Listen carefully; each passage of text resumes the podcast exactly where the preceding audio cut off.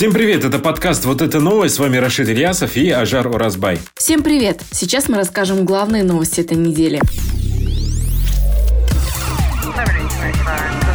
Подкаст Tengri News. Вот это новость.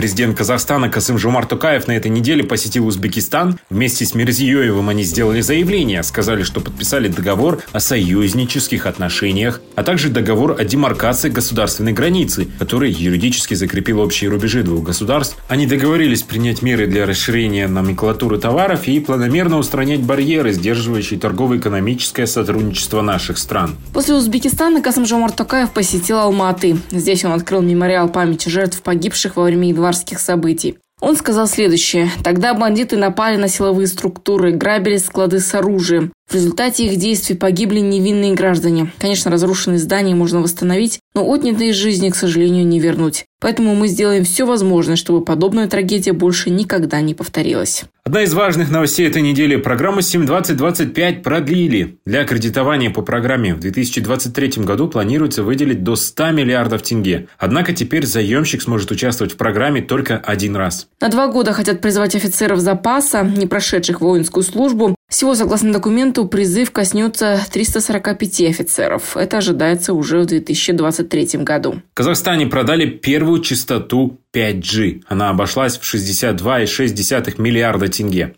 22 декабря состоялся открытый аукцион радиочастот для пятого поколения мобильной связи 5G. Участники соревновались за диапазоны радиочастот 3600-3700 МГц, а победителем определился консорциум, состоящий из ТО Mobile Telecom Service под брендом Tele2 и Altel и АО KeyCell под брендом KeyCell и Active.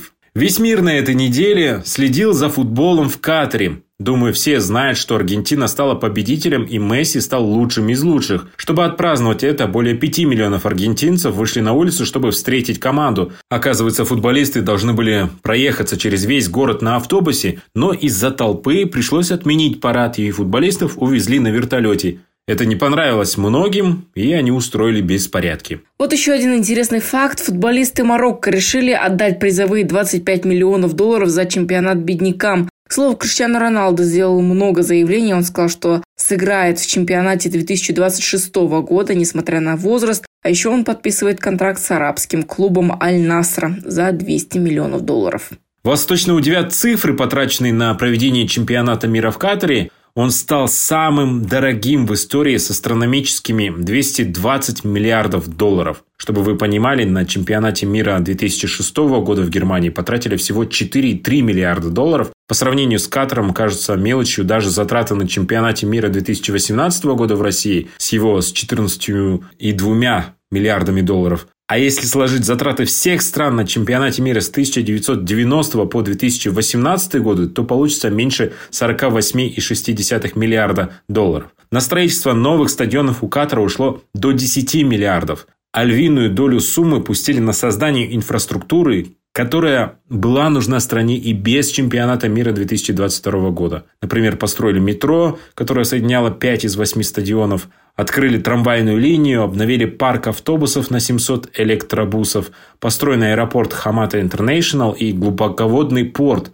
открыли отели, рестораны и музеи. В этом году Медео исполняется 50 лет, и в честь этого алматинцев и гостей города ждать зрелищное шоу с участием известных звезд Романа Костомарова, Евгении Медведевой, Татьяны Татьмяниной, Максима Маринина, Оксаны Домниной, Максима Шаблина и других. Это будет 25 декабря в 15.00. Мне кажется, все должны посетить это знаменательное событие. Хорошего настроения вам и исполнения желаний. Спасибо, что слушали наш подкаст. Ставьте лайки, пишите комментарии. Мы будем только рады. До скорого. Всем спасибо, что слушали нас и до скорого. Подкаст Tengri News. Вот это новость.